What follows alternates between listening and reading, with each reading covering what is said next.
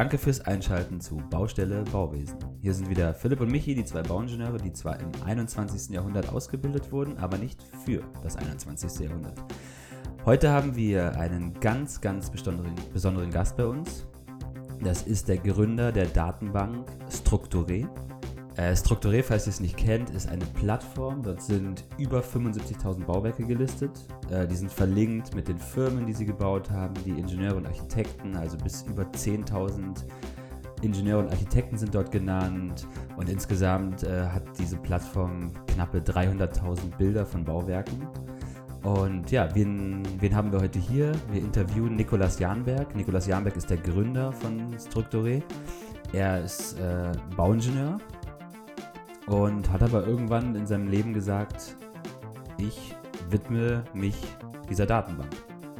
Genau, Niklas Jamberg ist äh, Bauingenieur. Der hat ähm, in Princeton studiert und im Bachelor unter anderem auch Architektur und Bauingenieurwesen. Und ähm, im Master dann nur noch Bauingenieurwesen, beides unter Billington, der ja auch gerade in den USA ein sehr bekannter Bauingenieur ist. Ja, Billington ist im Prinzip äh, eine der Ikonen der, des Bauwesens in den USA äh, hat äh, in Princeton eben ein ganz extremes Fach aufgebaut, hat mit die krassesten derzeitigen Ingenieure in den USA ausgebildet. Und ja, und Nikolaus Jambeck war auch einer von denen. Ja, der hat auch viele Professoren ausgebildet, somit die Ingenieursschule in den USA ein bisschen definiert. Genau, und dann hat der ähm, Niklas, als er damit fertig war, ist er nach Deutschland gegangen, hat ein paar Jahre im Tragwerksplanerbüro gearbeitet, hat ganz coole Projekte gemacht und hat sich dann aber entschieden, seiner Leidenschaft nachzugehen, die er schon während seinem Studium aufgebaut hat. Ähm, nach eigener Aussage deshalb, weil mit Strukturé kann er alles machen, was ihm wirklich gefällt. Nikolas hatte nämlich das Glück, während seinem Studium in den USA das Fach Bautechnikgeschichte zu be belegen zu können. Ähm, und nach seiner eigenen Aussage kommt das in Deutschland äh, ein bisschen zu kurz an den Universitäten. Und deswegen hat er halt Strukturé aufgebaut, was eben sein Beitrag zur Bautechnikgeschichte ist in Deutschland und auch weltweit, weil die Plattform ist international. Ähm, ja, wir hatten auf jeden Fall ein super Gespräch mit ihm. Es hat richtig Spaß gemacht. Ähm, und hört es euch an. Viel Spaß dabei.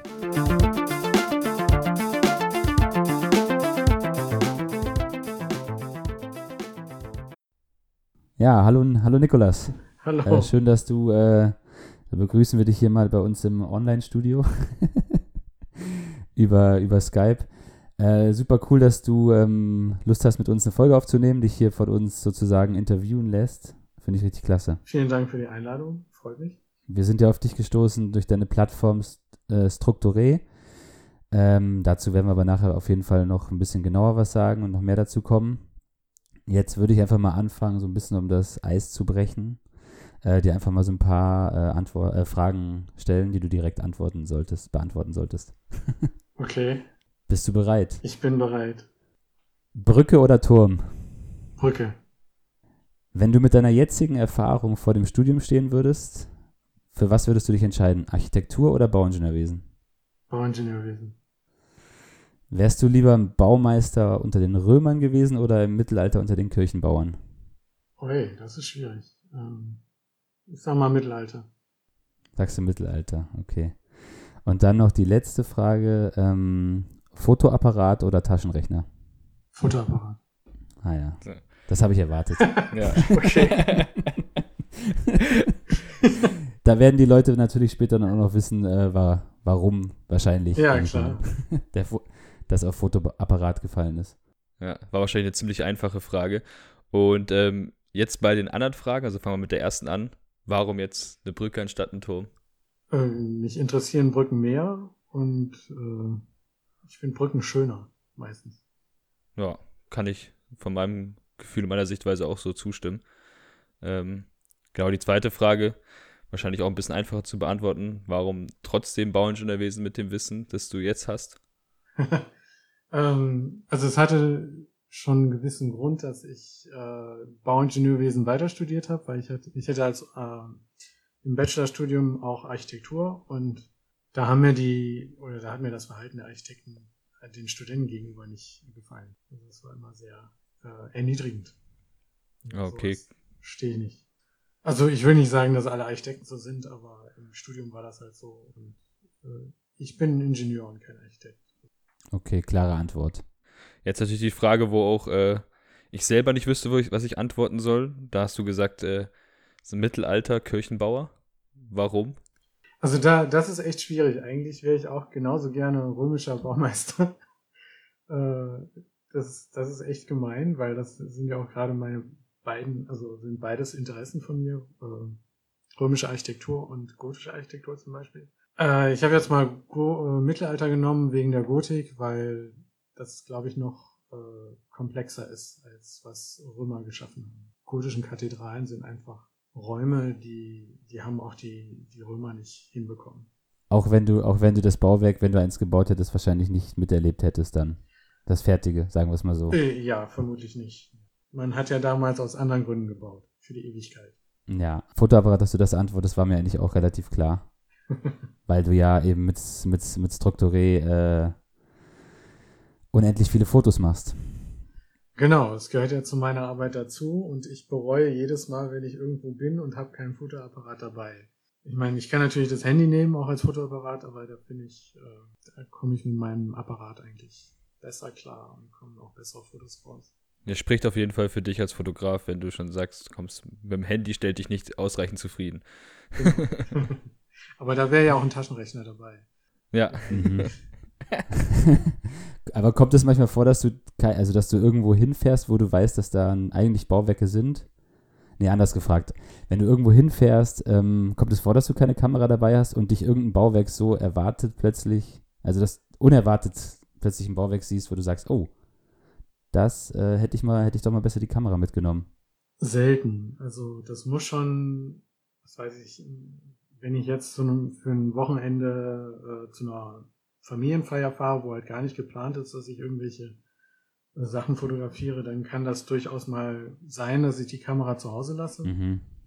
Aber selbst dann mache ich es eigentlich nicht. Also das, vielleicht passiert das mal, wenn ich so in, in Berlin unterwegs bin und dann habe ich nur das Handy da und dann sehe ich irgendein neues Bauwerk und neue Baustelle oder ein Bauzustand gerade, irgendwas, was mich interessiert, dann zücke ich halt das Handy.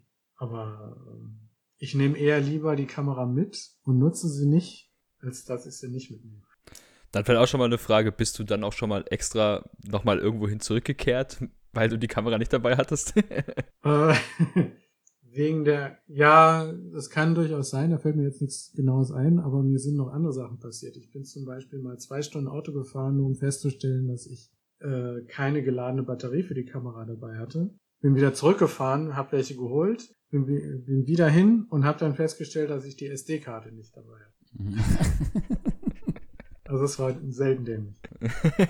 dann, hätten wir, dann, dann, hätten wir dich wohl besser fragen sollen, äh, ob du Fotografie oder Bauingenieurwesen studiert hättest, dann wäre es vielleicht jetzt auf Fotografie gefallen, weil ich weiß nicht, ob man das im, im, ersten Semester bei den Fotografen lernt, alles einzupacken. Das weiß ich nicht. ähm, genug, ich würde mal sagen, genug gequasselt. Wir haben dich natürlich äh, hier äh, in der, im, bei Baustelle Bauwesen eingeladen, weil du ähm, ein enthusiastischer Bauingenieur bist. Kam ja auch schon raus. Und ähm, du hast halt einen, mit deiner Plattform Strukturé einen relativ unkonventionellen Weg eingeschlagen, den nicht jeder Bauingenieur so macht, also fast keine. Du hast ja auch extrem viel Erfolg mit Strukturé. Ich habe letztens gesehen, du hast über 10.000 Subscribers auf deiner Seite. Ja. Herzlichen Glückwunsch mal dazu. Also Im Newsletter, ja. Und über 5.000 Leute, die ein Konto eingerichtet haben auf Strukturé, ja. Ja, cool. Das ist äh, sehr beeindruckend. Danke. Aber da steckt natürlich äh, extrem viel Arbeit drin. Und das hat nach deinen eigenen Worten ja eigentlich von Anfang an angefangen. Also sogar schon vor dem Studium wusstest du das bestimmt schon, dass du irgendwie was Unkonventionelles einschlagen wirst, oder? Naja, sagen wir so, mein ganzes Studium war unkonventionell in verschiedener Hinsicht. Also allein die Tatsache, dass ich in USA studiert habe statt in Deutschland, das war schon ungewöhnlich genug. Du hast ja in Princeton studiert. Genau. Und äh, wie, wie kam es denn dazu, also dass du nach, nach Princeton gegangen bist? Also mein Patenonkel war Amerikaner und den hatte ich äh, seitdem, seitdem ich elf war äh, fast jedes Jahr besucht, in den, meistens in den Osterferien. Und irgendwann hat mein Vater dann auch gesagt, ja, wenn ich studiere, dann sollte ich auch mal ein Auslandsjahr machen. Und dann war ich zwischen der 12. und 13. Klasse, als es die noch gab, ähm, in den Sommerferien in den USA, habe da auch meinen 18. Geburtstag gefeiert. Und dann kam da einfach, kam ich auf die Idee, statt nur ein Jahr vielleicht auch mal das ganze Studium zu machen, habe mich dann erkundigt, wie das so läuft, wie man sich da anmeldet, was man, man muss ja diese standardisierten Tests nehmen und so und ähm, habe mich einfach erkundigt in, in den Sommerferien. Und dann habe ich in der 13 parallel zum, zum Abitur mich dann halt bei den Unis beworben. Und dann hast du eine Zusage, Zusage bekommen und du wusstest auch schon immer, dass es, also du wusstest schon immer, dass es Bauingenieurwesen wird oder? Hm. War das von, nicht ganz klar am Anfang? Nee, das war überhaupt nicht klar. Eigentlich wollte ich Luft- und Raumfahrttechnik studieren. ja, ist, ist ja schon mal etwas Technisches auf jeden Fall. Genau, also auf jeden Fall Ingenieurwesen.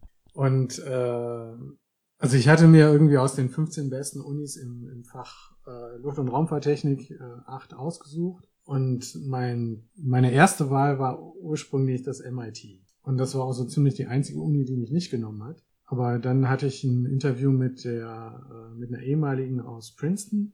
Und danach war ich halt für Princeton auch Feuer, Feuer und Flamme, weil das, das klang nach einer richtig tollen Uni.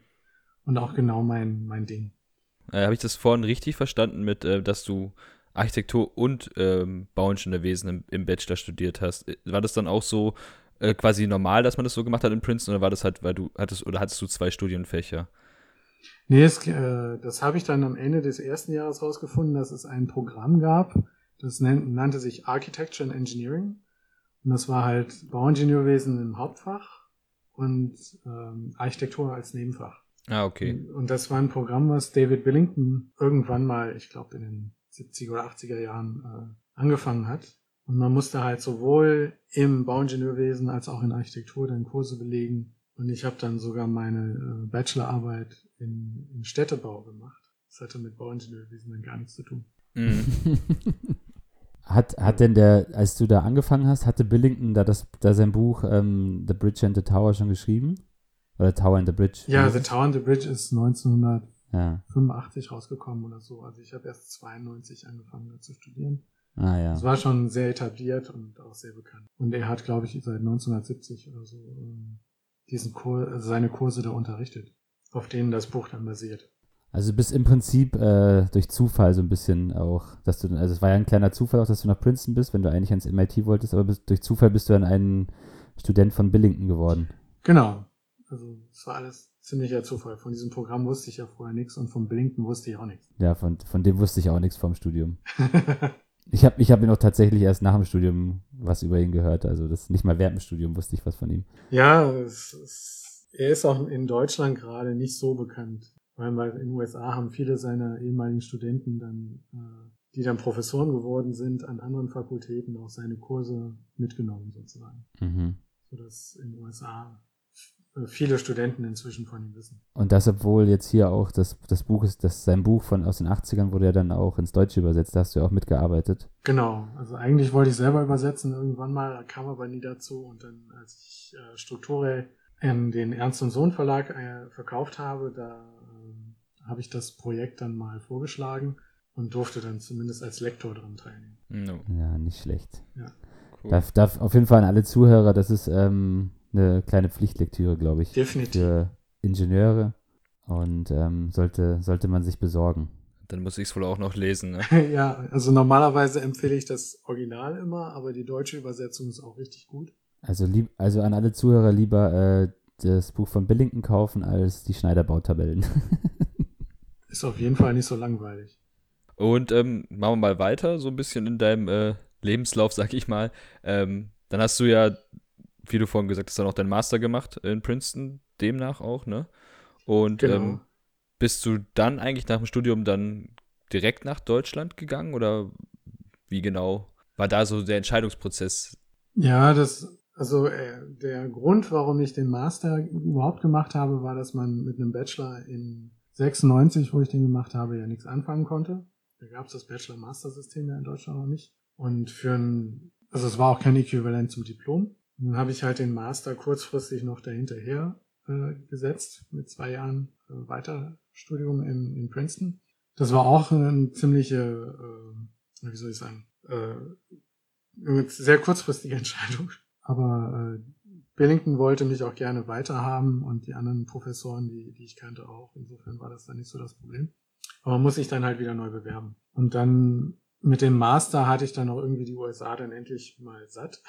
Also nach sechs Jahren USA wollte ich dann auch wieder zurück. Und vor allem, wenn man in den USA dann als, als im ersten Jahr als Ingenieur arbeitet, dann hat man keinen Urlaub, dann äh, ist man sowieso nur für, für ein Jahr auf dem äh, Visum, was man da noch hat. Und ich wollte einfach auch mal wieder zurück nach Europa. Die Idee war eigentlich in, in Paris einen Job zu finden, das hat leider auch nicht geklappt, aber äh, ich habe dann ein paar Monate gesucht, um einen Job zu bekommen. Mein erster Job war dann in Nürnberg bei einem Ingenieurbüro, wo ich dann ähm, vor allem Ausführungsplanung für Brücken gemacht habe.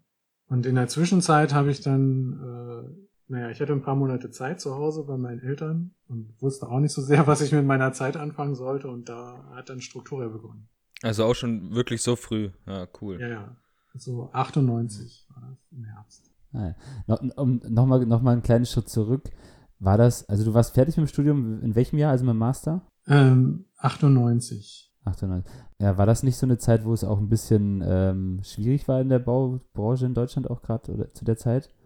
Ich bin mir gar nicht ganz sicher, auch einen Job zu finden direkt.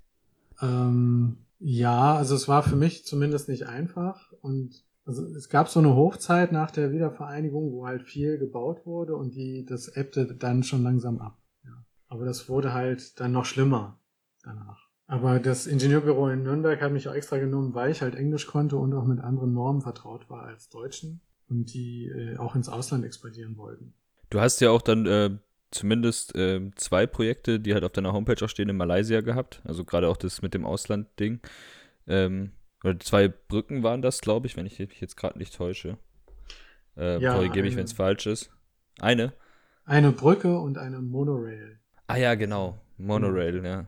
Eine Einschienenbahn. Ja, cool. Das, also es waren echt tolle Projekte, das muss man schon sagen. Auch selbst wenn es nur Ausführungsplanung war, aber die, gerade die Monorail war äh, sehr anspruchsvoll. Also es sind acht Kilometer lange äh, Strecke mit zwei Trägern, die parallel laufen aus Beton, meistens gewutet und gekrümmt in ich weiß nicht wie vielen Richtungen äh, und eingeteilt in verschiedene Längen, also von Einfeldträger bis Fünffeldträger mit Einspannung, ohne Einspannung. Also wir haben da Computersysteme in ähm, Sophistik entwickelt, das war, hat, hat richtig Spaß ja. gemacht. Warst du dann auch, warst du auch in Malaysia dann selber? Ja, mehrmals. Ich durfte ein paar Mal auf die Baustelle. Das war natürlich nicht so einfach, wie das vielleicht in Deutschland gewesen wäre. Und ich war auch äh, zum Glück am Schluss Projektleiter, da ging es dann auch einfacher. Das waren immer so relativ kurze Reisen, so für ein paar Tage. Aber wieso schwieriger jetzt, da hinzukommen, wenn man eh für das Projekt arbeitet? Ja, allein der Flug, sind elf Stunden Flug. Ja. ja und gut, dann, dann arbeitet man in einem Ingenieurbüro, was äh, Geld sparen will und einen, einen am liebsten immer am, übers Wochenende hinschickt, um, damit der Flug billiger wird. Naja, und ich habe am Wochenende auch öfter mal was vorgehabt. Also, und das wollte mein Chef nicht so unbedingt einsehen. Das gab dann immer so ein bisschen Reibereien. Okay, und das war dann auch so im Prinzip nach dem Projekt dann so deine Entscheidung, da auch wegzugehen oder hatte das andere Gründe? Ähm, na, der Hauptgrund war, dass die Firma die Gehälter nicht mehr pünktlich gezahlt hat und kurz vor der Pleite war, halt wegen dieses, dieser Flaute im Bau. Und ähm, ja, das Projekt mit der Monorail ging auch langsam zu Ende. Also da war für mich nicht mehr viel zu holen. Und in dem Ingenieurbüro, selbst wenn ich da geblieben wäre, hätte ich nie wieder sowas Interessantes und Großes wie die Monorail gehabt. Wäre alles jetzt, äh, ja, ich wäre wahrscheinlich nicht mal mehr Projektleiter gewesen danach. Das war auch irgendwie eine Rückstufung, die ich nicht haben wollte. Okay, kann, man, kann ich äh, voll und ganz verstehen. Du wusstest ja auch schon, dass du dieses äh, Strukturé am Laufen hast währenddessen. Das hat ja alles, wie du gerade eben schon angefangen hast, schon vor der Arbeit bei, bei der Firma ähm, angefangen. Ähm, und das war, also ich versuche das einfach mal so zu fragen, wie, wie, ob das vielleicht so war, dass du halt nach dem Studium die Zeit hattest und dann deine ganzen Fotos einfach gesammelt hast und dachtest, was mache ich mit den ganzen Fotos von den Bauwerken, die ich habe? Ähm, nicht ganz. Also ich, äh, der Ursprung für Struktur liegt eigentlich auch bei Billington wieder, weil ich äh, ich war zwei, die letzten zwei Jahre als Masterstudent auch Lehrassistent für Billington und er wollte für seine für seinen Kurs eine Homepage haben und ich war schon, ich weiß seit 95, wo das mit dem Internet anfing, habe ich mich mit HTML beschäftigt und Homepages gebaut für alles Mögliche. Und dann habe ich halt so eine äh, Galerie der Bauwerke gemacht auf, äh, auf der Homepage, wo die ganzen Bauwerke, die halt in der Turm und die Brücke drin sind oder in seinen Vorlesungen vorkamen, nochmal für die Studenten zum zum Wiederholen äh, online äh, abrufbar gemacht.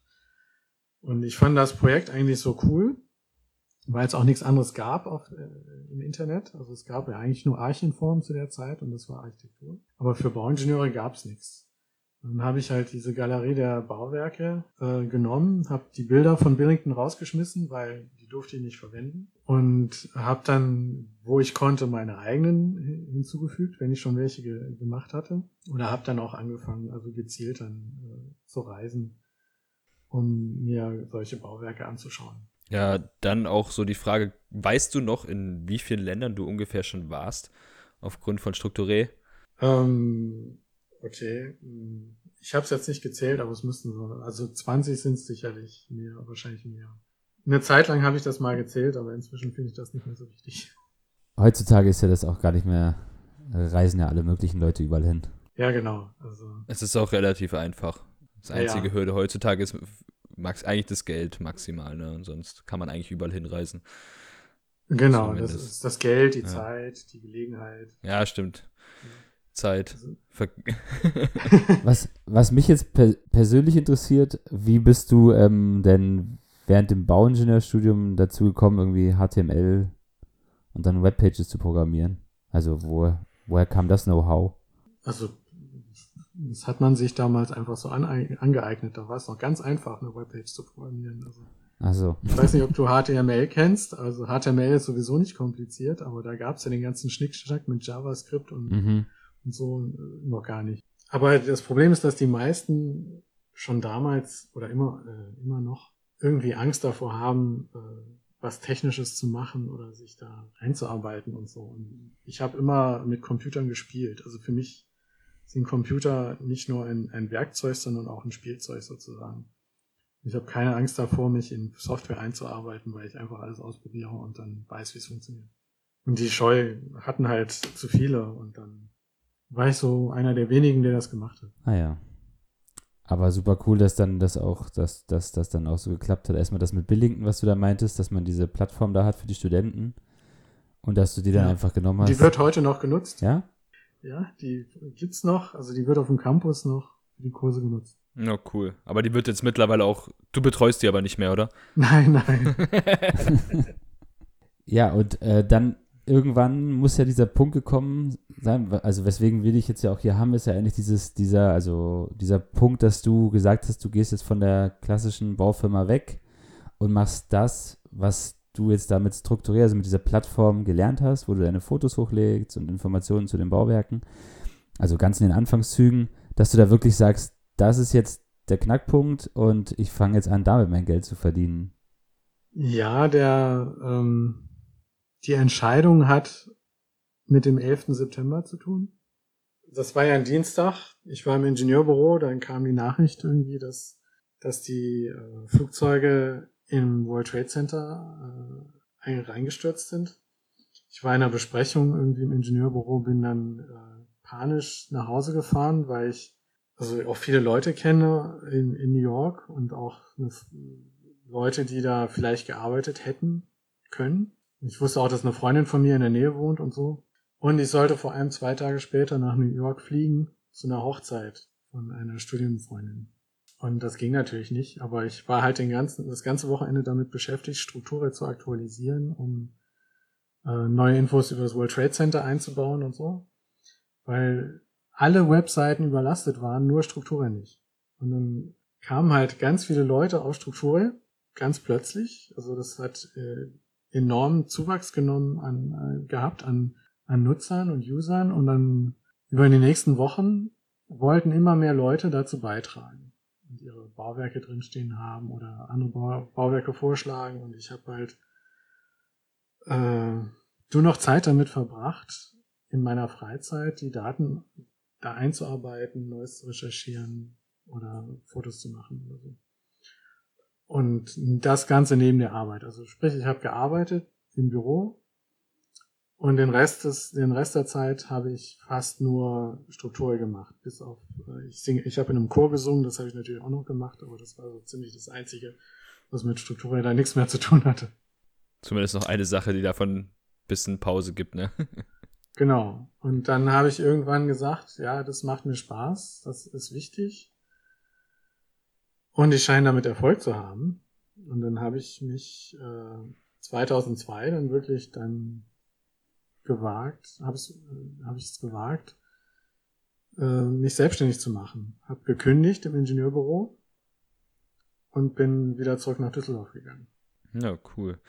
Kann man jetzt, äh, kann man jetzt sagen, dass du ähm, vielleicht, dadurch, dass du dich für Strukturell entschieden hast und dagegen ähm, quasi selber ähm, in einem Planungsbüro zu arbeiten, dass du eine höhere Wertschätzung für den Bestand hast, anstatt das Interesse daran, eigene Bauwerke zu kreieren? Oder ähm, war das dann doch eher einfach so dieser, dieses Zusammenkommen von diesen verschiedenen Zufällen, die du jetzt gerade eben eigentlich beschrieben hast? Also es, es hatte vor allem auch damit zu tun, dass äh, die, diese Ausführungsplanungsarbeit, die ist halt weniger kreativ, als wenn du eine Brücke selber entwirfst. Ich sah nicht, wie ich da hingekommen wäre in, im Ingenieurbüro, wo halt mehr Ausführung, äh, mehr Entwurfsplanung gemacht wird.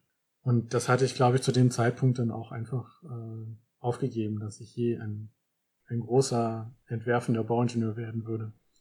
Aber gleichzeitig habe ich mich halt für, für die Geschichte interessiert und ähm, wollte auch, äh, dass die Leute mehr erkennen, was Bauingenieure so alles machen. Und gleichzeitig kann ich mit Struktur halt alles nutzen, was ich an Fähigkeiten und Interessen habe. Also die, die Internetprogrammierung, das hatten wir ja schon. Dann äh, Datenbanken, Bauingenieurwesen und äh, Struktur ist ja in drei Sprachen. Also ich kann dann auch mein Französisch nutzen, was ich auch arbeitsmäßig halt selten genutzt habe. Fotografieren. Also eigentlich mal kann ich mit Struktur all das machen, was, was mir gefällt. Und Reisen natürlich auch. Ja.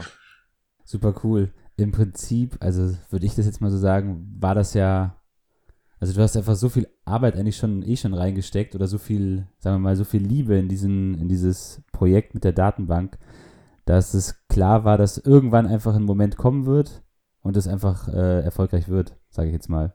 Weil du halt einfach so viel Enthusiasmus wahrscheinlich schon reingesteckt hast, so wie es jetzt gerade anhört, dass du wirklich da die Sachen, die du gerade aufgezählt hast, da schon reingesteckt hast. Ähm, Finde ich äh, ein sehr gut, cooles Beispiel, gerade auch für ähm, andere Leute.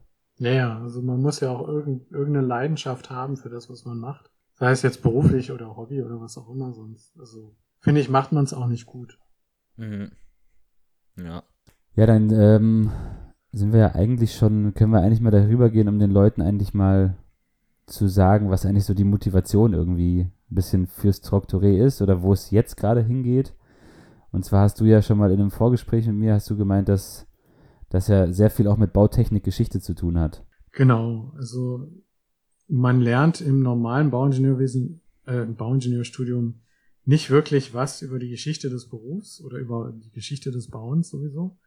Und ich hatte da echt Glück mit Blinken. Das, also, das sieht man auch in, in uh, The Tower and the Bridge, dass er nicht nur sich für aktuelle Bauingenieurprojekte äh, interessiert hat, sondern vor allem auch für das Werk von großen Ingenieuren aus der Vergangenheit.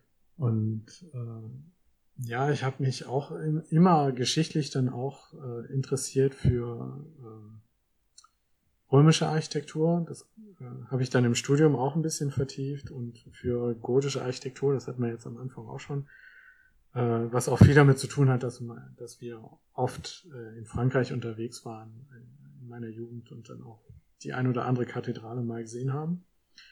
Äh, Notre Dame natürlich auch. Vor allem, weil meine Mutter äh, in der Nähe von Paris aufgewachsen ist. Also wir waren fast jedes, jedes Jahr einmal in Paris.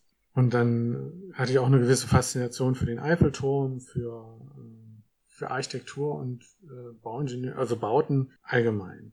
Und das Studium mit Billington hat das Ganze halt wirklich nur noch vertieft und einem mir die, naja, die, die Augen geöffnet, wie man die Welt sehen kann, wenn man sich darauf konzentriert wie, die, also wie Bauwerke aussehen können.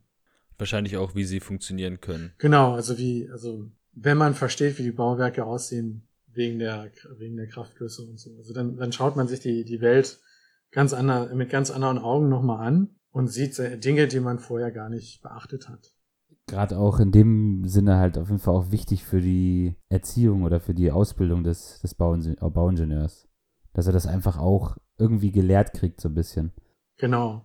Also ich habe da so eine kleine Anekdote, als ich, äh, ich weiß nicht, in den ersten paar Wochen in dem Ingenieurbüro in Nürnberg, wo ich gearbeitet habe, äh, die waren gerade dabei, die äh, Planung für die Wilde Gera äh, Talbrücke zu machen.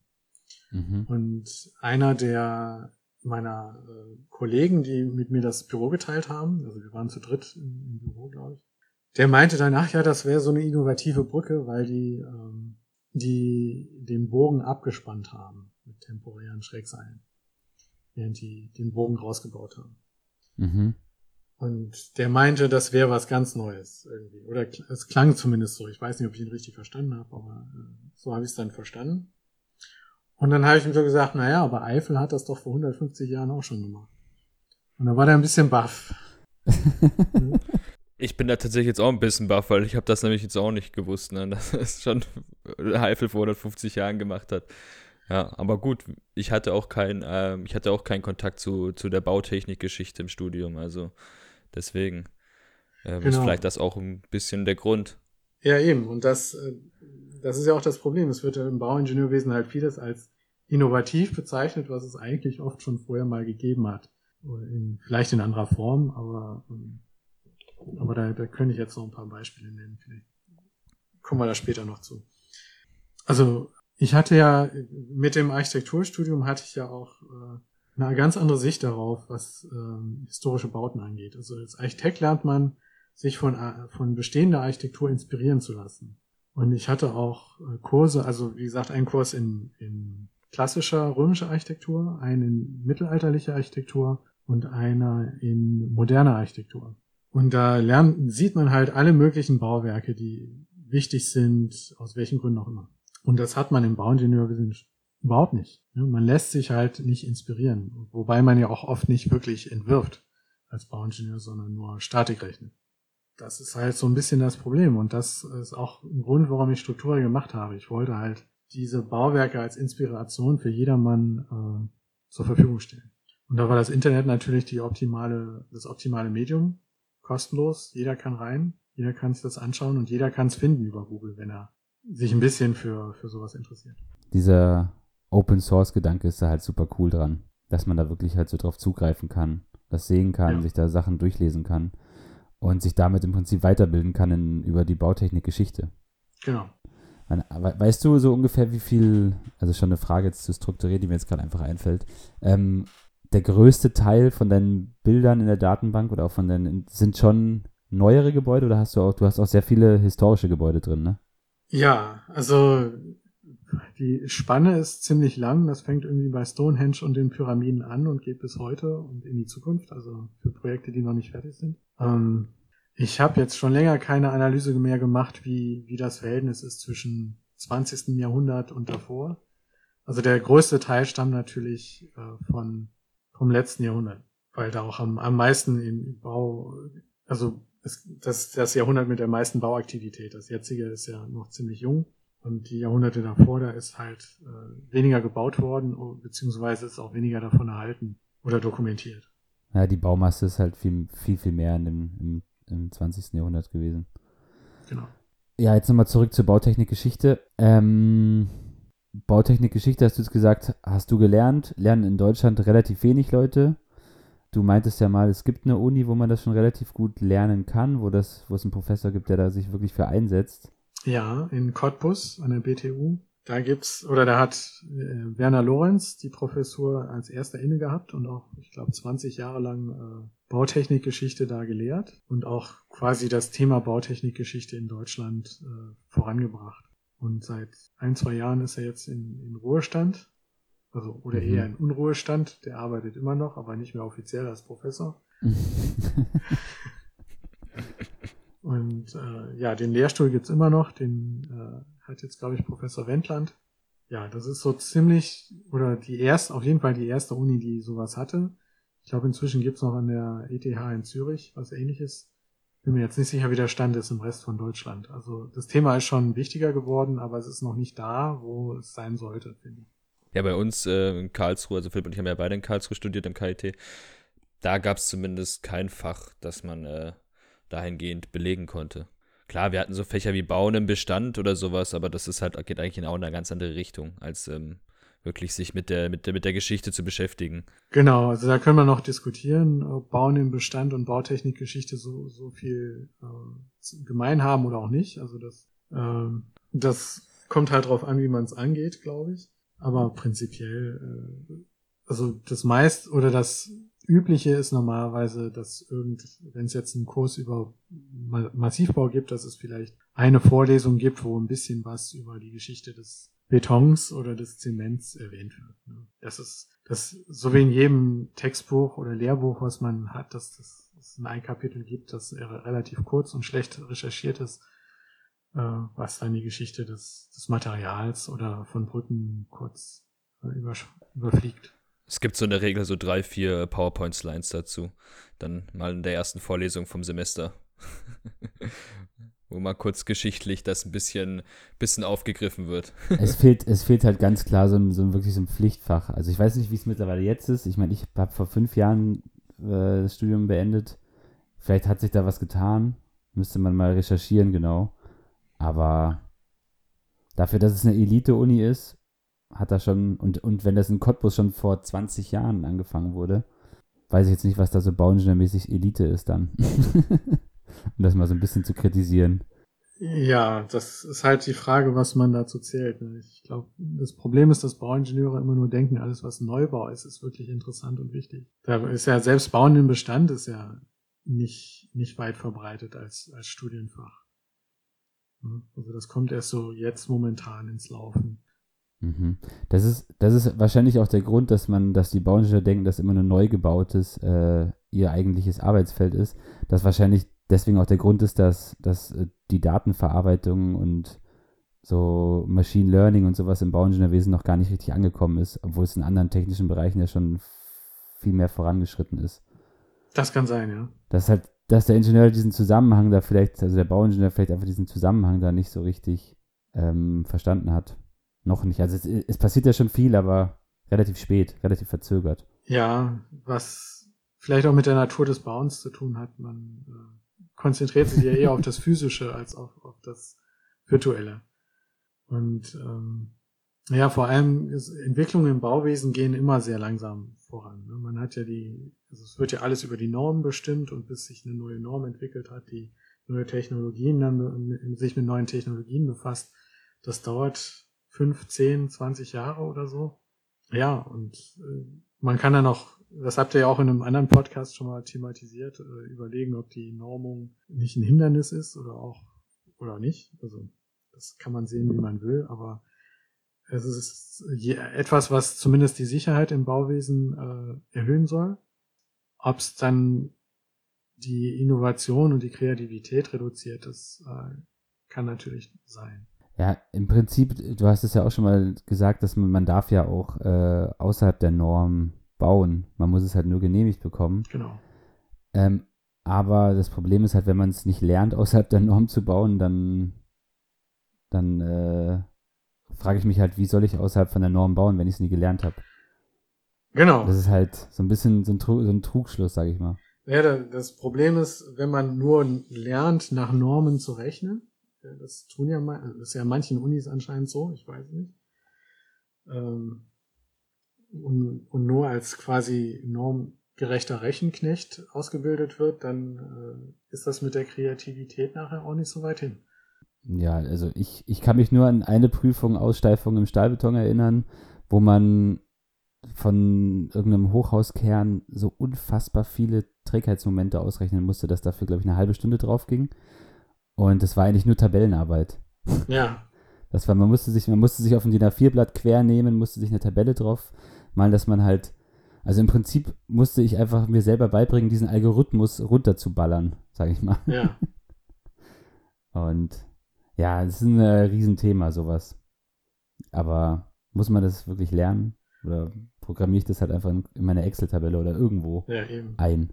Heute hat man Software dafür. Da, man muss. Ja, man, man lernt es aber trotzdem noch. Ja, ja, eben.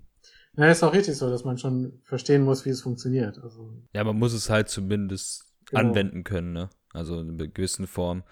Und ähm, ich glaube halt so ein bisschen, ähm, wenn man halt jetzt sich überlegt, dass das tatsächlich, wie du gerade eben, wie du auch jetzt schon gemeint hast, Philipp, dass man das halt irgendwie in Excel-Tabellen eintippen kann, ähm, die Lösung, dann ist es gerade dann wieder interessant, vielleicht auch wirklich Bautechnik, Geschichte zu lernen, dass der Ingenieur halt weiß, okay, ich kann ähm, halt diese Normen anwenden, aber gleichzeitig ähm, verstehe ich, was eigentlich hinter diesem ganzen Prozess des Bauens und hinter dem Prozess, warum Gebäude wirklich stehen bleibt, dahinter steht und nicht nur diese Berechnung. Also ich glaube, für viele, die halt aus dem Studium rauskommen, ist es vielleicht unklar. Äh, die wissen halt, das Gebäude bleibt stehen, weil es halt berechnet wurde. Die können nicht mehr sagen, das bleibt stehen, weil es ähm, aufgrund des Kraftflusses logisch gebaut ist, zum Beispiel. Ähm, um es mal so zu bezeichnen. Ich denke, da könnte halt dann, glaube ich, Bautechnikgeschichte auf jeden Fall wichtig sein, wenn du überlegst, außerhalb von Normen zu bauen. Ja, vor allem, weil viele der ähm, bekannteren Ingenieure ja auch so innovativ waren und äh, das Bauwesen vorangetrieben haben, indem sie Sachen gemacht haben, die anderen nicht gemacht oder noch nicht gemacht haben zu der Zeit. Ähm, muss natürlich auch sagen, dass äh, im 18. Jahrhundert noch keine Baunormung in dem Sinne wie heute da war. Die Baunormung hat ja mit den Jahrhunderten natürlich auch an Umfang entsprechend stark zugenommen. Und das andere Problem sind vielleicht auch heute, dass man vieles mit dem Computer machen kann, was man. Also man kann alles rechnen heute mit dem Computer. Ob die Frage ist, ob es sinnvoll ist, das zu rechnen. Ja. Also wenn, wenn man, ich hatte die Originalstatik von Robert Maillard für die Salginatobelbrücke in der Hand. Die ist fünf Seiten lang. Das ist wenig. Ja. Und ich, meine erste Brücke, äh, die ich rechnen musste im Ingenieurbüro, das war ein Einfeldträger aus, ich weiß nicht wie vielen Fertigteilen, vier oder fünf. Und da bräuchte ich einen ganzen Ordner für. Das ist schon Wahnsinn. Ja. Also das macht irgendwie auch wenig Sinn. Und ich meine, die Saginatorbrücke steht immer noch. Ja, Hammer, Hammervergleich. ja, ähm, jetzt haben wir da ein bisschen was über Bautechnik-Geschichte geredet. Ähm, und jetzt würde ich einfach mal sagen, kommen wir auf jeden Fall mal zu, der, zu deiner Plattform noch ein bisschen genauer, zu Strukturé. Ähm, weil das ist ja dein Beitrag zur Bautechnik-Geschichte haben wir ja auch schon kurz erwähnt, dass die Leute ähm, sich Open Source im Prinzip äh, Gebäude anschauen können. Aber vielleicht mal nochmal aus deinem Mund, was, was, was ist Strukturé genau und was ist so ein bisschen die Vision von Strukturé? Also Strukturé ist in erster Linie eine, eine Informationsdatenbank über Ingenieurbauwerke aller Art. Und zwar nicht nur Brücken, aber Brücken, Gebäude, Türme, Tunnel, Staudämme. Also der Sinn und Zweck ist, dass Strukturé alles darstellt, was ein Bauingenieur üblicherweise macht. Und zwar seitdem es Bauingenieure gibt und davor. Ähm, deshalb geht es auch so weit da in die, in die Vergangenheit. Also Stonehenge ist sicherlich nicht von einem Bauingenieur gebaut worden. Das gab es damals noch nicht. Aber heutzutage müsste es ein Bauingenieur machen. So, das ist irgendwie das Motto bei dem Ganzen. Genau, deshalb gibt es auch in, in, relativ wenig Einfamilienhäuser in der Datenbank, also, weil da kein Bauingenieur notwendig ist. Das wäre auch ein bisschen zu viel, also wäre auch zu viel Arbeit, wenn du jetzt äh, noch Häuser Einfamilienhäuser abfotografieren Genau, vor allem kämen die Leute, kämen die Leute dann raus und würden mir erzählen, ich darf das Haus nicht fotografieren. Vielleicht würden manche sogar die Polizei rufen. Ja, vermutlich, ja. Nee, es ist auf jeden Fall eine super, super, super coole Plattform, wo man auch einfach rum durchstöbern kann. Also ich erwische mich da, während ich eigentlich arbeiten sollte, auch manchmal einfach drauf und scroll durch irgendwas durch, dann hast du ja auch da richtig schön alles verlinkt. Also dann kommt man irgendwie auf ein Gebäude, dann ist da auch der Bau und der zugehörige Bauingenieur verlinkt. Dann klickt man auf den, dann kommt man plötzlich auf das äh, Profil über diesen Bauingenieur, sind alle möglichen Gebäude von dem gelistet, dann klickt man da noch weiter. Genau, also es geht nämlich auch nicht nur um die Bauwerke, sondern vor allem auch um die Personen, die, die dahinter stecken, sofern das halt bekannt ist. Und das ist das andere, weil das, man kennt immer den Architekten, aber den Bauingenieur, den der wird ja in der, in der Zeitung halt selten genannt. Und vor allem wird, ich meine, wenn man über den Eiffelturm redet, dann sagt jeder, Eiffel wäre der Architekt des Eiffelturms gewesen, was in doppelter Hinsicht falsch ist. Aber man weiß halt nie, wer jetzt der Ingenieur vom ähm, Hauptbahnhof in Berlin war oder vom Fernsehturm in Stuttgart. Ja, also da, außer wenn man in, in Stuttgart wohnt vielleicht, aber die meisten Leute wissen, oder wenn man unsere erste Folge gehört hat. Ja, oder so. Ne? Also das, das Problem ist, dass die, die, die, die Welt ignoriert die Bauingenieure. Und das andere Problem ist, dass Bauingenieuren das eigentlich eher so gefällt, weil die nicht so im Mittelpunkt stehen wollen wie die Architekten meinen. Ne, also es ist halt schwierig für Bauingenieure, sich äh, in die erste Reihe zu stellen und sagen, hier, Äh, ich habe das gebaut. Ja, der, der Bauingenieur setzt sich halt mit dem, was er gebaut hat, nicht so in Szene. Und Genau. im Prinzip ist es jetzt natürlich die Frage, ob man das als Bauingenieur, als Bauingenieur überhaupt will. Aber es sollte auf jeden Fall, es gibt auf jeden Fall auch Bauingenieure unter uns, die das, glaube ich, wollen und dadurch auch drunter ein bisschen leiden. Und deswegen sollte es auf jeden Fall irgendwie die Möglichkeit geben, dass die halt irgendwie auch die Klappe aufmachen können. Ne? Ja. Genau, und da gebe ich halt Stru äh, mit Struktur eine Plattform. Da kann sich eigentlich jeder Bauingenieur bei mir melden und sagen, in welchem Bauwerk er mitgearbeitet hat. Und dann versuche ich das aufzulisten. Ja, wie, wie viel- du, ähm, mal ein paar Zahlen einfach dazu. Wie viele Gebäude hast du denn gelistet? Äh, ich habe gerade die 75.000 geknackt. Die 75.000. Ja. Also es sind ja nicht nur Gebäude, sondern Bauwerke insgesamt. Ja. Ähm, und hast du alle Fotos hast du selber gemacht? Nein, nein, nein, nein, nein. Also die werden dir zugeschickt auch von den Leuten, wie du es gerade eben meintest, von den Ingenieuren oder von Ja, also ich habe, äh, ich äh, habe die Zahl jetzt nicht im Kopf, aber es sind sicherlich 3000 Leute oder mehr, die mal ein Foto beigetragen haben. Und das sind nicht nur Bauingenieure, das sind auch äh, Laien oder Architekten. Äh, manchmal sind es halt die Firmen, die dazu beitragen. Oder es gibt halt viele Quellen, wo es jetzt Bilder auch umsonst gibt. Also Wikipedia gab es ja noch nicht, als ich angefangen habe, aber inzwischen nutze ich natürlich auch Bilder von Wikipedia, wenn es die da gibt und ich keine habe. Also ich suche mir meine Bilder halt zusammen, so wie es kann. Und wenn ich keins finde und ich das Bauwerk interessant finde, dann versuche ich das zu besuchen. ja. Dann mache ich meine eigenen Fotos. Und das sind jetzt inzwischen auch so über, ja, ich schätze mal so 110, 120.000 Fotos, die ich selber gemacht habe. Und auf Struktur veröffentlicht habe. Insgesamt sind es fast 300.000. Wo hast du das denn alles gespeichert? Was für einen Server hast du? Den hast du aber nicht bei dir im Büro stehen. Nee, nee, also ich habe zwei Server bei einem großen Provider gemietet. Mhm. Und äh, der eine ist halt der, der Live-Server und der andere ist halt nur ein Backup-Server Mhm. und der Entwicklungsserver. Und da äh, sind alle Dateien drauf. Ja. Also hat, hat jetzt Stru Strukturé hat jetzt im Prinzip so ähm, die Vision einmal, dass es natürlich für, für Bauingenieure ist, die einfach sehen können, hey, das ist unsere das ist die Geschichte meines Berufsstands, hier sind unendlich viele Bauwerke drin gelistet. Und aber weil du auch meintest, dass zum Beispiel Laien sich auch melden, dass auch einfach der Laie sieht, was leistet der Bauingenieur. Genau. Und es gibt auch viele, die äh, jüngere Leute, die vielleicht daran darauf kommen, Bauingenieur zu werden, weil sie es in der Schule gesehen haben oder das in der Schule nutzen mussten oder aus anderen Gründen einfach, weil die plötzlich sehen, Bauingenieurwesen ist cool. Mhm. Also das wird auch in Schulen tatsächlich auch schon als Lehrmaterial benutzt in, in Unterrichtsstunden. Also in Frankreich war das äh, jahrelang so, dass das Kultusministerium dort das äh, empfohlen hat als Quelle für den Unterricht. Wow. Ich weiß nicht, ob das noch der Fall ist, aber äh, das war jahrelang so.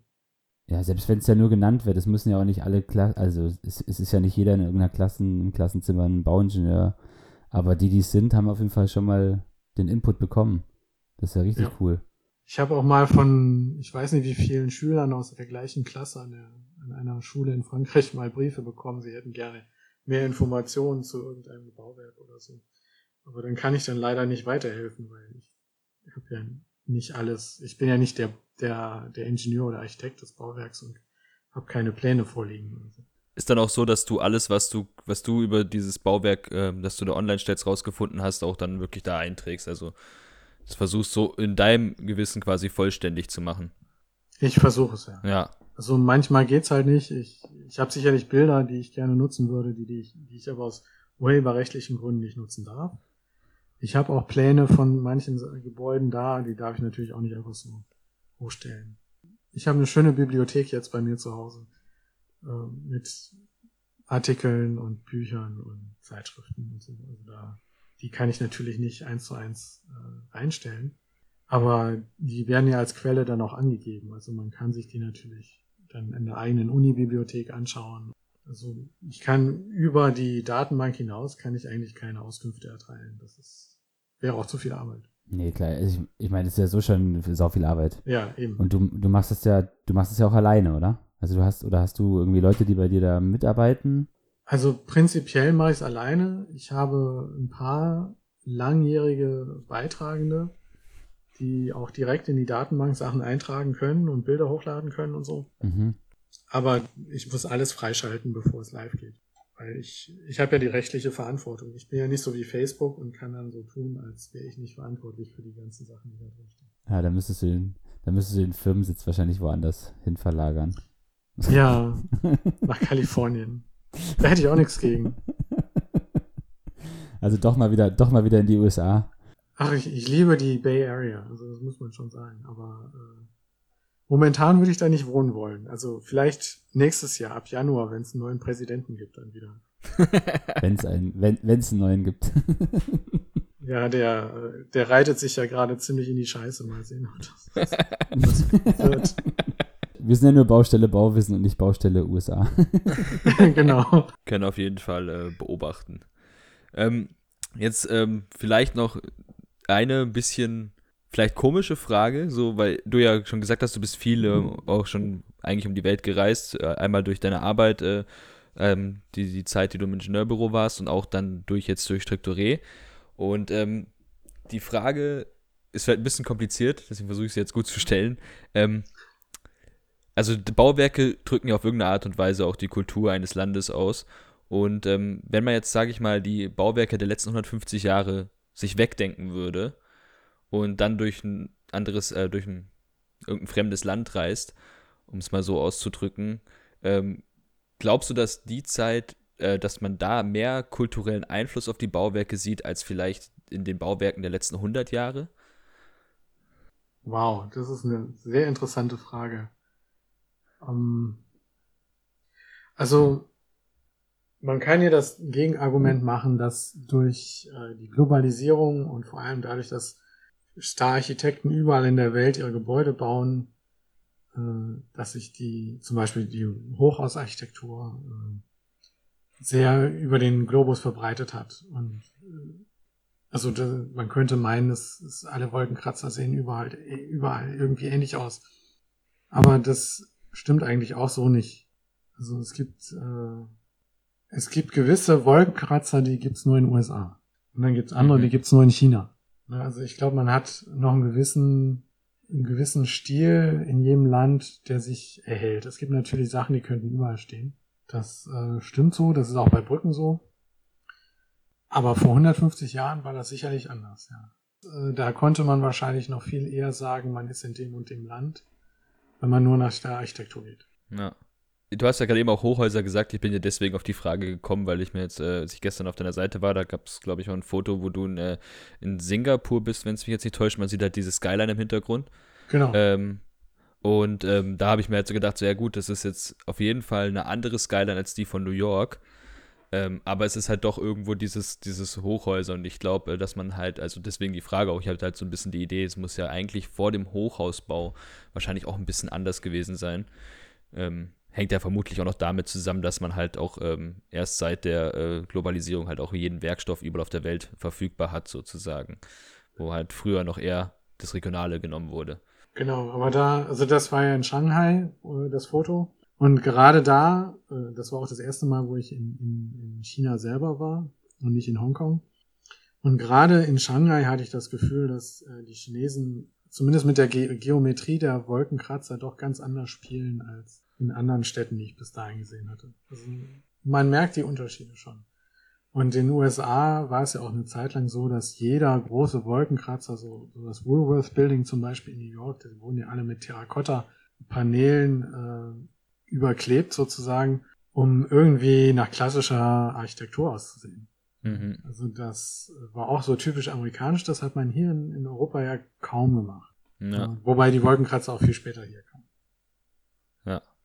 Ja, in, in Shanghai ja auch viel später, wenn man es mit New York vergleicht, ne? Ja. ja.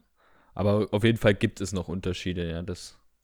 Ja, ja, und das, das hat auch sehr damit zu tun, dass die, äh, die Märkte des Bauwesens immer noch sehr national sind. Also viele Firmen agieren halt nur in, in hauptsächlich in einem Land oder selbst wenn sie internationale Firmen sind, so wie, was weiß ich, Hochtief oder so, die agieren zwar in mehreren Ländern, aber auch in jedem Land dann wieder irgendwie separat. Ja. Und es ist auch selten, oder es war eine Zeit lang wirklich so, dass Innovationen in einem Land groß wurden und erst viel später in anderen Ländern dann übernommen wurden. Also man hat das in Europa jetzt versucht, über eine die europäische Zertifizierung von Bauprodukten äh, zu umgehen oder zu, zu vereinheitlichen.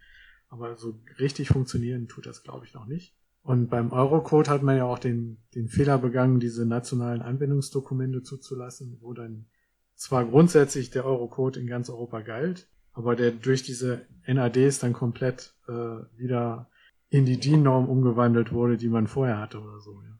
Mhm. Das Bauwesen ist immer sehr national beschränkt. Also da sind Bauingenieure natürlich anders, weil die Statik, die, die ist überall gleich. Ne? Ja, klar. Und Bauingenieure tauschen sich eher aus als Bauproduktehersteller, glaube ich. Ja gut, dann äh, habe ich noch eine Frage. Du hast ja, ähm, wir wollten dich ja eigentlich fragen, was deine Lieblingsbauwerke sind auf deiner Seite. Dann hast du gesagt, eine sehr ähm, für mich verständliche Antwort, Antwort, du hast kein Lieblingsbauwerk. Ähm, aber deswegen jetzt eine bisschen andere Frage, auch wieder ein bisschen auf das Reisen zu diesen Bauwerken bezogen. Hast du eine bestimmte Reise die muss jetzt nicht speziell für das Bauwerk gewesen sein, aber vielleicht auch ähm, unter anderem mit einem Bauwerk zusammenhängt, die aus irgendwelchen Gründen besonders interessant war und dadurch auch ähm, vielleicht eine, die du hier erzählen willst. Ja, ich kann von der Reise nach China erzählen. Die war eigentlich richtig cool. Also da, da war ein Kongress in, in Shanghai über Brücken von der IAPSE. Das war 2009. Und das war dann gefolgt von einer Tour, äh, einer Bustour in naja, wir haben so eine kleine Tour gemacht nach äh, Hangzhou, Ningbo und Nanjing, wo man dann äh, Brücken auch tatsächlich besichtigen konnte. Und ein Teil davon war noch im Bau, so dass äh, man, was ich eigentlich am liebsten mache, äh, auch die Gelegenheit hatte, auf eine Baustelle zu gehen. Und ähm, ja, wir hatten zum Beispiel die Gelegenheit, in den ähm, in den Hohlkastenträger der zweitlängsten Hängebrücke der Welt äh, zu kriechen. Also der war jetzt nicht besonders gut äh, zum Durchlaufen. Es steht alles Mögliche im Weg. Aber das, ich finde das halt immer interessant, wenn man in so einen Hohlkasten reingeht oder äh, auf einen Turm steigt. Was ich nicht haben kann, ist, wenn man so einen Außenaufzug von einem Wolkenkratzer nimmt. Also kriegt meine Höhenangst macht da nicht mit. Und hattest du auch die Kamera dabei bei den Bauwerken? Ja, natürlich. Also da ja. äh, also sobald ich das Land verlasse, ist die Kamera dabei. Das ist keine Frage. Also ich lasse die Kamera höchstens zu Hause, wenn ich jetzt fürs Wochenende mal nach Düsseldorf fahre und ich weiß, dass das Wetter schlecht wird. Dann nehme ich sie gar nicht erst mit. Ja. Da gibt es wahrscheinlich auch kein Gebäude mehr, das sich überraschen kann. In Düsseldorf doch gibt es ein paar neue inzwischen, weil ich ja schon lange wieder nicht mehr da war oder lange nicht, so lange nicht mehr da wohne. Aber ähm, prinzipiell äh, kann ich immer was fotografieren, was ich schon gesehen habe, weil das Wetter wird anders, das Licht ist anders. Die Kamera ist neuer, die kann mehr, die ist besser. Also es gibt 20.000 Gründe, immer wieder Fotos von den gleichen Gebäuden zu machen. Ja, also hast du einfach, ich, ich merke schon immer, du hast einfach diese zwei Leidenschaften, das Fotografieren und, äh, und, und, das, äh, und die Bauwerke und äh, hast einfach die perfekte, perfekte Art und Weise gefunden, dich darin äh, auszudrücken. Ich hoffe, ja. Ja, ja, ich, ich habe dann, ich glaube, wir sind eigentlich auch schon relativ weit am Ende. Ich habe jetzt zum Ende auf jeden Fall noch eine Frage ähm, zu, zu äh, Strukturé, mhm. äh, weil wir haben ja relativ viel über Bautechnik Geschichte gesprochen. Und ähm, jetzt ähm, stellt sich mir natürlich auch die Frage, wie können Strukturé für irgendwas genutzt werden, was auch ein bisschen in die Zukunft blickt. Also du hast schon gemeint, du bringst auch Bauwerke, die noch gar nicht fertig sind. Und da wir ja auch so ein bisschen ähm, über Nachhaltigkeit gerne sprechen hier bei uns im, im Podcast, ähm, fände ich eigentlich das ganz cool, irgendwie das im Sinne der Bautechnik Zukunft auch zu sehen. Ähm, ja. dass, dass es nicht nur als geschichtliche, nicht nur als geschichtliche Datenbank, sondern auch irgendwie als so eine Vorreiterdatenbank, die eben so sagt, hey, wir müssen da so ein bisschen hingehen und da sind die Herausforderungen und ob da vielleicht äh, ja das Strukturier eigentlich so ein bisschen zeigt, wo es hingeht. Ich hoffe, aber garantieren kann ich es nicht, dass ich das schaffe, immer äh, zu zeigen, wo es hingeht. Also ich versuche natürlich immer das, was gerade aktuell ist, auch zu erfassen. Ist natürlich nicht einfach, vor allem weil ich das ja theoretisch auch weltweit machen muss und für über verschiedene Typen von Bauwerken hinweg. Also das äh, alles alleine zu machen, ist nicht einfach. Ich habe aber auch gerade, äh, wenn du schon von Nachhaltigkeit sprichst, äh, ich habe gerade das Thema Nachhaltigkeit auch versucht, etwas äh, detaillierter in die Datenbank reinzutragen, äh, weil das vorher eigentlich kaum ein Thema war.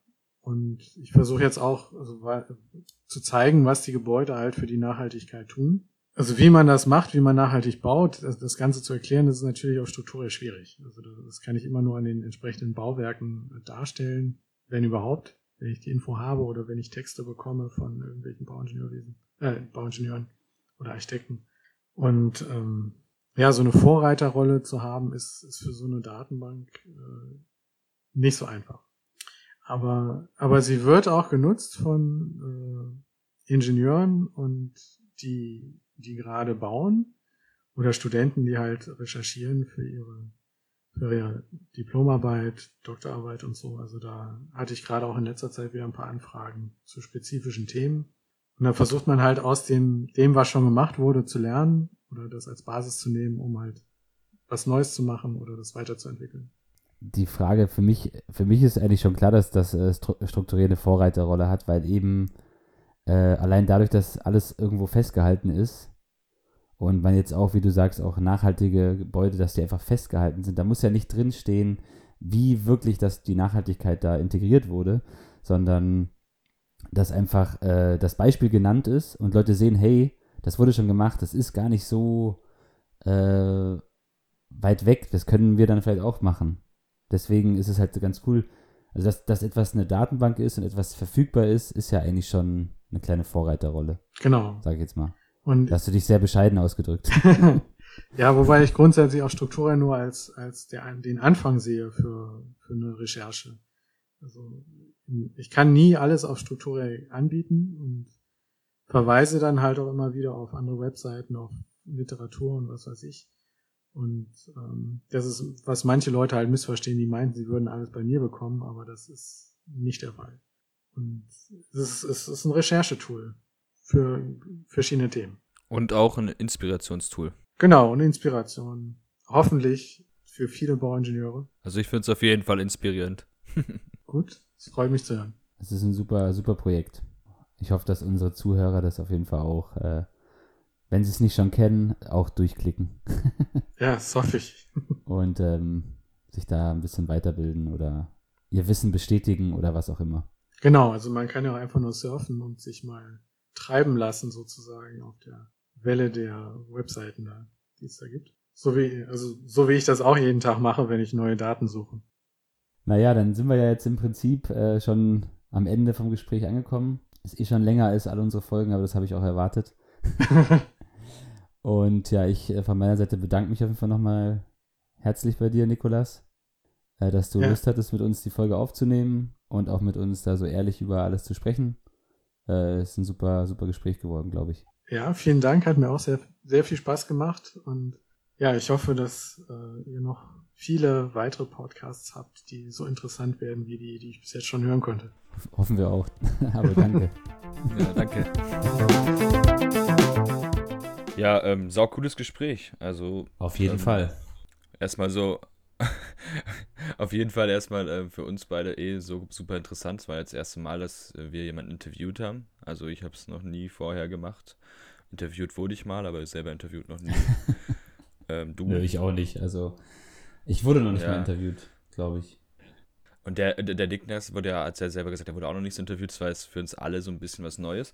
Aber es ist ein super cooles Gespräch daraus entstanden und ähm, ein paar, ich habe mir mal so zwei Sachen aufgeschrieben, die ich halt auf jeden Fall, ähm, die mir auf jeden Fall auch hängen geblieben sind. Äh, das eine war ja das mit dem, was wir auch schon ganz am Anfang gesagt haben, über Strukturé, dass ihm, dass ihm gefällt, dass er, also dass, dass er jetzt mit Strukturé alles machen kann, was ihm gut gefällt, fotografieren, reisen, äh, Bauwerke angucken. Und ähm, hat auch dann selber gesagt, auf die Frage, warum er das jetzt eigentlich sich für den Weg entschieden hatte, der er selber gemeint, ähm, er hat irgendwann halt gemerkt, dass er nicht der große Ingenieur sein wird, der auch die krassen Bauwerke entwirft und hat sich dann dafür entschieden, auf eine andere Art und Weise seinen Beitrag zu leisten und eine Arbeit zu machen, die, also er sagt es zwar selber nicht, aber ich glaube, wenn man mit ihm spricht, hatte ich auf jeden Fall das Gefühl, die ihm auch sehr, sehr viel Spaß macht. Und der Guy sagt es auch, er macht das, was ihm gefällt. Er sagt, dass es ihm Spaß macht, ja.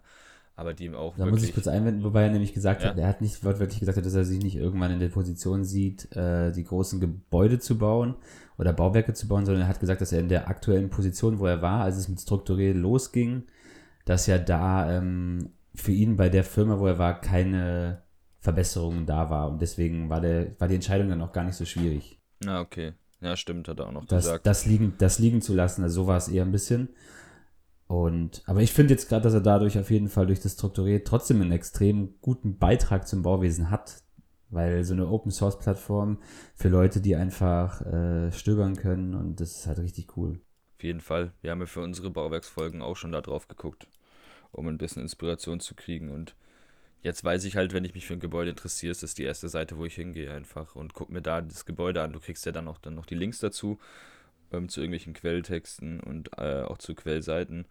Und ähm, kannst eigentlich dann anfangen, dich, wie er selber auch sagt, in dieses, so ein bisschen in diesen, in diesen äh, Stöbermodus kommen und einfach immer mehr über, irgendwie über die Bauwerke rauskommen. Es ist ja ihm auch ganz wichtig. Er sagt ja auch, er kann gar nicht alles Wissen über Bauwerke in seiner Seite bereitstellen, sondern es, es soll so ein bisschen der Startschuss dazu, dazu sein, noch mehr über die Bauwerke rauszufinden. Das heißt, er überlässt halt auch viel noch dem äh, Leser selber, was ich ganz cool finde. Du brauchst Ja, noch. auf jeden Fall, volle Kanne. Was ich halt, was worüber, wo, wo, worauf wir auch gar nicht eingegangen sind beim, beim Gespräch mit ihm, dass er, was, was diese, die Bedeutung vom 11. September auf seine Plattform, dass es halt da irgendwie der Startschuss war, dass wirklich diese Seite so bekannt wurde, finde ich halt voll interessant, dass man irgendwie durch so ein Ereignis dann, also so ein Business zum Laufen kriegt eigentlich. Ja, Sehr interessant auf jeden Fall. Aber die Vorarbeit, die er da reingesteckt hat, hat halt dazu geführt, dass halt die auch startklar war im Prinzip für so ein, wenn das Ereignis halt passiert, dass es auch wirklich available ist für Leute, ne? Und äh, richtig interessant. hm. Und dann hat die Seite, dann hat die Seite natürlich Fame bekommen und dann wollten die Leute da ihre Bauwerke haben und so ist das dann immer größer geworden. Richtig cool. Und der hat ja auch schon die richtige Intention gehabt, ne? dass er alles angefangen hat, erst diese Bauwerksdatenbank für die Studenten und halt davon weiter zu sagen, ich mache jetzt eine Bauwerksdatenbank für alle mit dem Hintergedanken Bautechnikgeschichte. So habt ihr alle Ingenieure Deutschland, Frankreich, England, also das sind die drei Sprachen, auf denen es verfügbar ist, damit quasi alle Ingenieure auf der ganzen Welt mehr oder weniger haben somit Zugriff auf die Gebäude und können sich durch alte Gebäude auch inspirieren lassen. Hat er auch selber gesagt, er hat das gemacht, weil es so Datenbanken halt für Architekten schon gibt, aber für Ingenieure speziell halt einfach noch nicht. Und ähm, finde das richtig cool. Ja, es ist ein super Projekt. Die, die Links dazu zu seiner Seite stehen auf jeden Fall bei uns in den Show Notes. Klickt euch da durch, ähm, meldet euch am besten auch an. Da gibt der Newsletter ist auf jeden Fall auch super interessant. Da sind manchmal Interviews, die er führt. Äh, und auch einfach richtig gute Berichte einfach über Gebäude, auch über was, was gerade neu gebaut wird. Er hat eben auch diese Rubrik mit Sustainable Buildings, wo man halt da sich ein bisschen durchstöbern können, kann, was einfach da schon gebaut wurde. Und also es ist äh, super interessant, super cool. Und wie gesagt, Links findet ihr überall. Genau. Das bleibt letztendlich noch dazu zu sagen. Also einfach eine coole Unterhaltung gehabt. Und äh, Ja, und für, für mich ist immer interessant, dass man halt einfach, also das haben wir jetzt hier auch schon öfter gesagt, dieser unkonventionelle Weg, den er gegangen ist, dass man damit halt auch einfach Erfolg haben kann. Also ja, man muss nicht nach dem Studium sagen, hey, ich sitze jetzt in Leben, bis ans Ende meiner Tage sitze ich jetzt in dem Büro und ähm, weiß ich nicht. Man kann auch wirklich alles, was einem Spaß macht, verbinden und daraus halt eine richtig coole Tätigkeit und eine nützliche Tätigkeit auch etablieren. mhm.